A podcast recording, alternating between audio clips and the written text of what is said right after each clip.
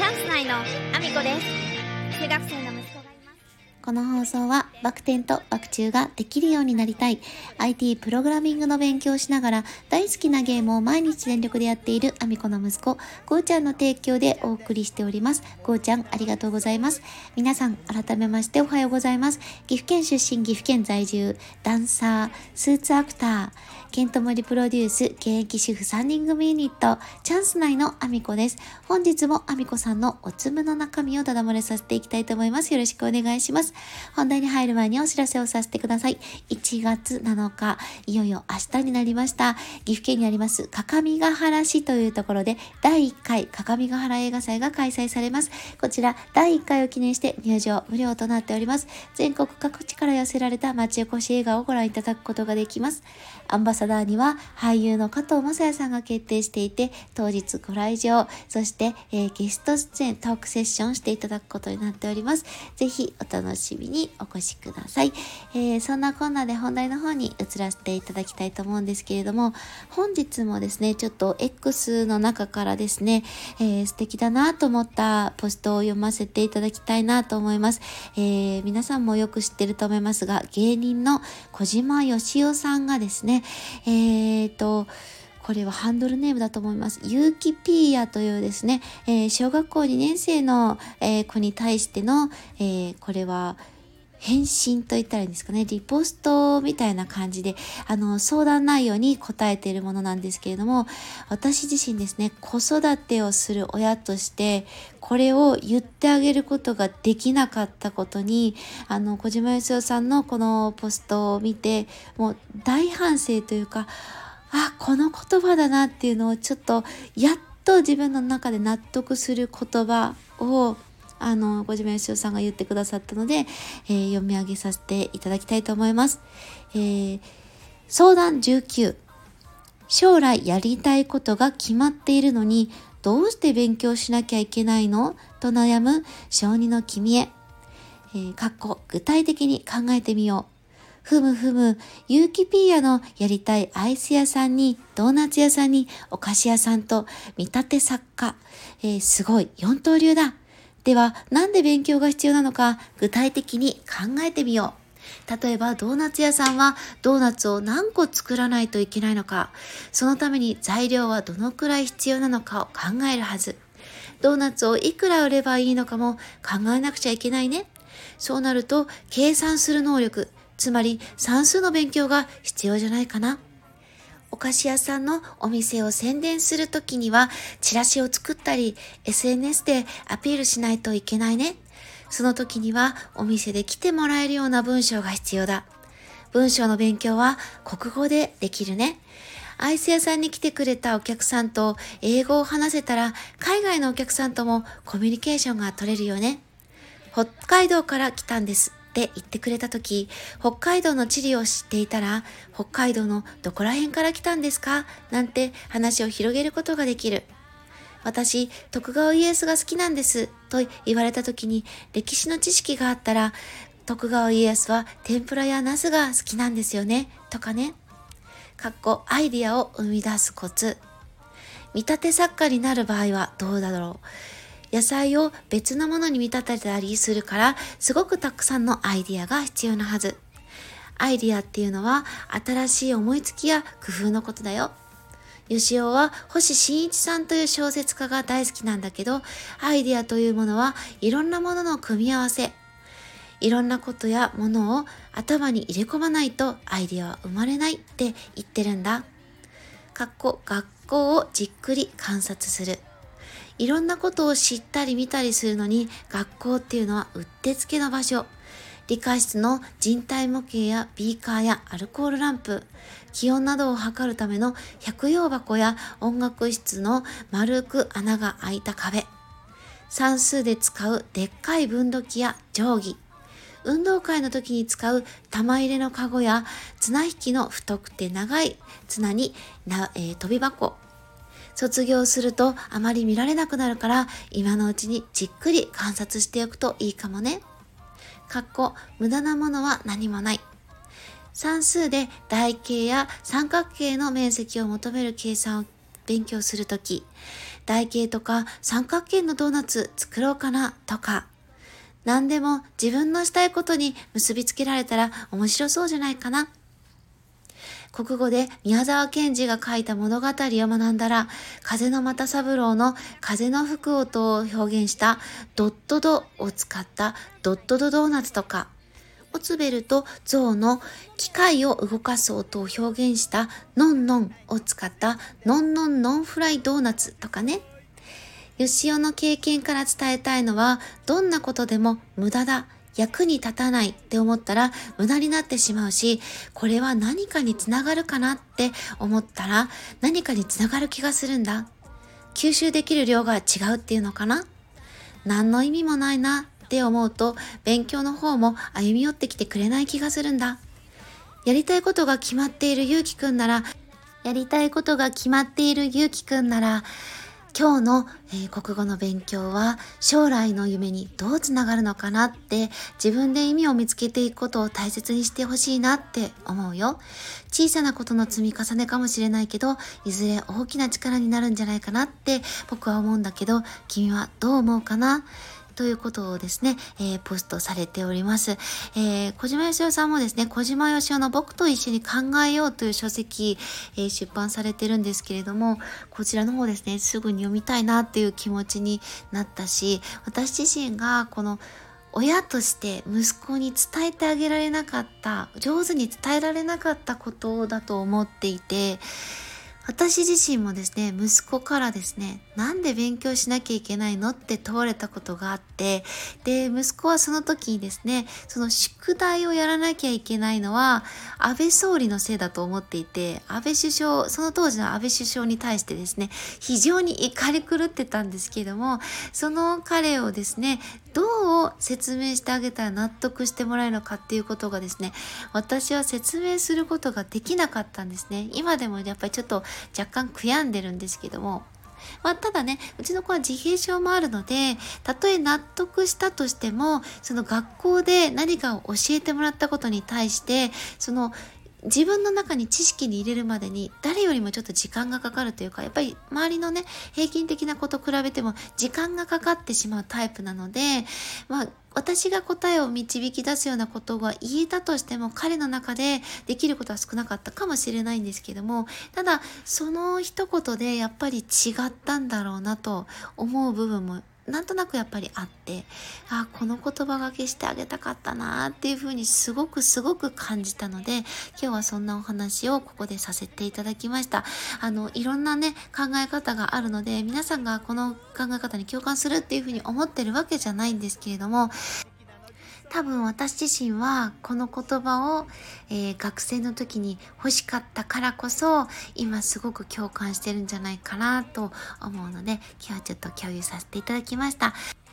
そんなこんなでコメントのお礼に移らせていただきたいと思います。えー、まずはですね、リブラさんからいただいております。えー、精神科医のリブラさんも、えー、スタンド FM で配信をされておりますけれども、えー、前にもね、ちょっとご紹介させていただいたリブラさん、えー、コメントありがとうございます。えー、ものすごく学びになる、かつ考えさせられる話ですね。え、被災地千羽鶴の進化系の話ですね。ということでありがとうございます。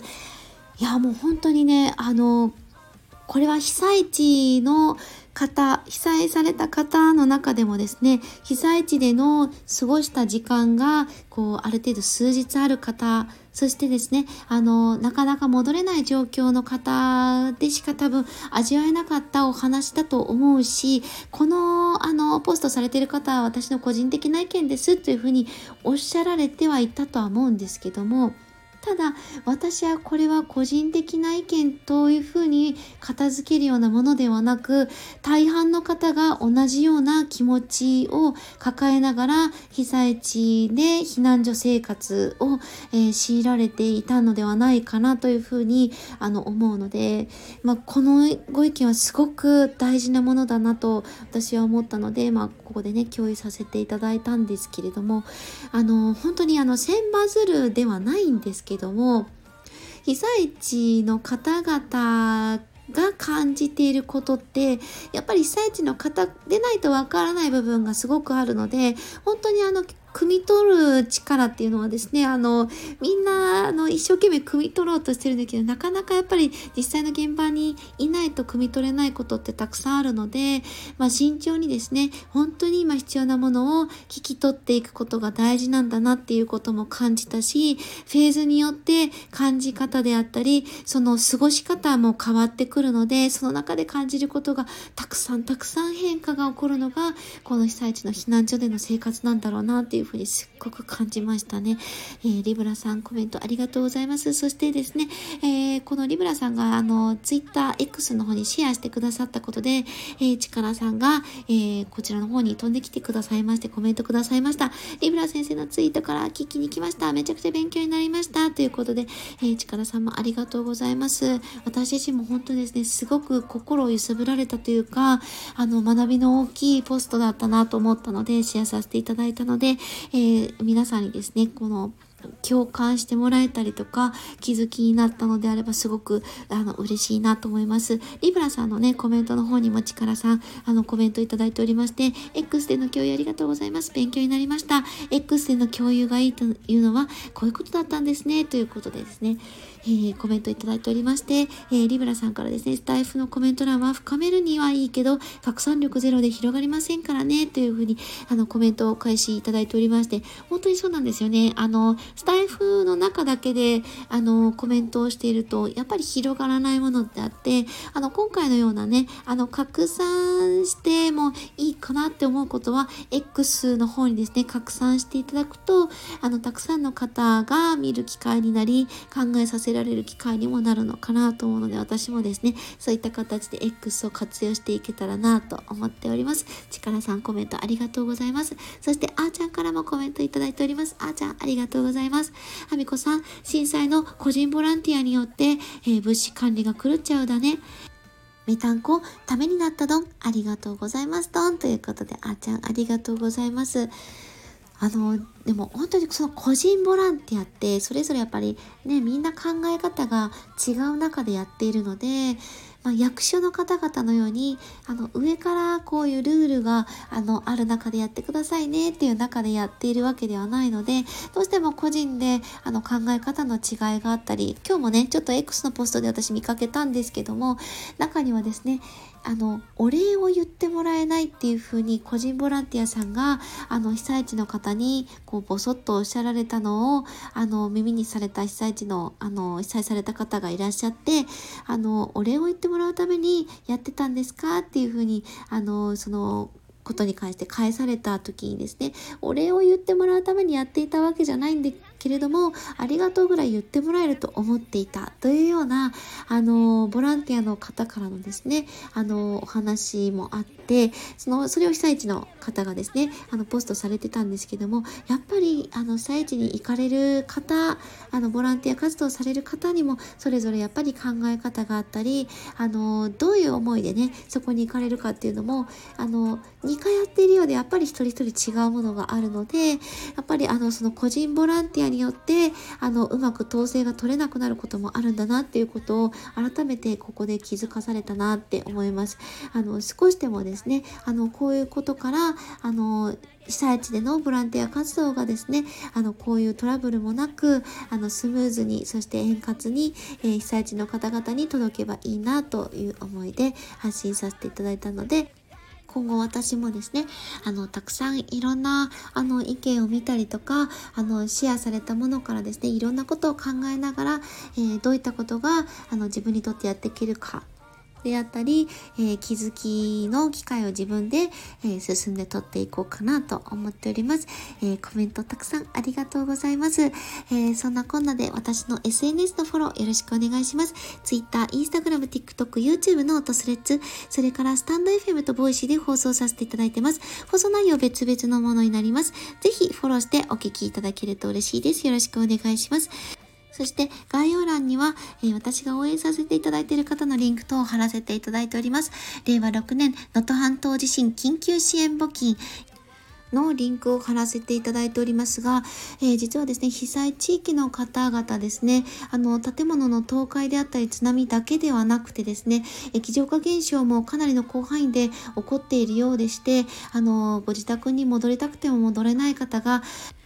報道されている以上にいらっしゃるようです。なので、あの、こういったね、あの、募金活動が一番効いてくるのは、こういったところへの支援じゃないかなと思います。あの、地元に戻ることができずに、別の地域へ移住することを考えられている方もいらっしゃるようですけれども、まあ、少しでもですね、助けになればと思ったので、リンクを貼らせていただいております。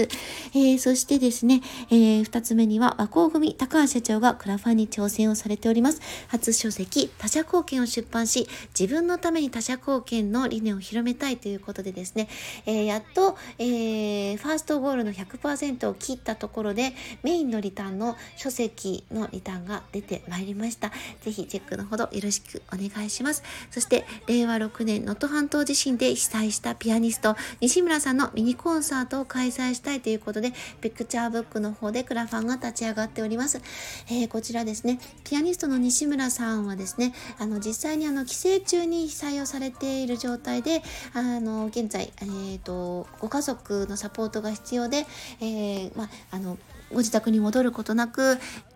帰省先の避難所生活を送られているという状態です。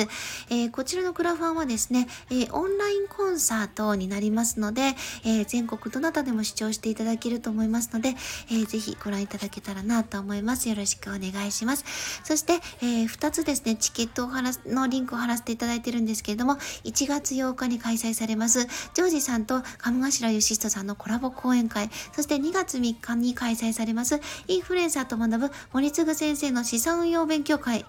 上映会。こちらどちらも大阪での開催となります。えー、ぜひですね、1月8日の開催はもうあさってになりますね。えー、ぜひお急ぎください。ぜひジョージさんの笑顔を生で見ていただきたいです。そして、えー、森次先生のですね、資産運用勉強会。これは西野さんともやられたことはございますが、すごくすごくわかりやすい、えー、資産運用勉強会ですので、ぜひご覧いただきたいです。えー、直接会場の方のチケット、まだ、あの、わずか残っておりますおりますので、ぜひお急ぎください。えー、そして、 Voicy とスタンド FM のアミコのおつむ、スポンサーになれる権利の販売をベースのページで行っております。こちらのリンク。それから、えー、現在1408万回再生しております。西野さんの伝説の近大スピーチを超える、荒穂美子さんがマッサージを受けているだけの動画のリンク。そして、ケントモリプロデュース、現役主婦3人組ユニット、チャンス内の AAO の、えー、こちら、ケントさんのチャンネルでの動画のリンクを貼らせていただいております。ぜひ、この応援ソングを聴いていただけたらなと思います。よろしくお願いします。そんなこんなで、今日も一日ご安全にいってらっしゃい。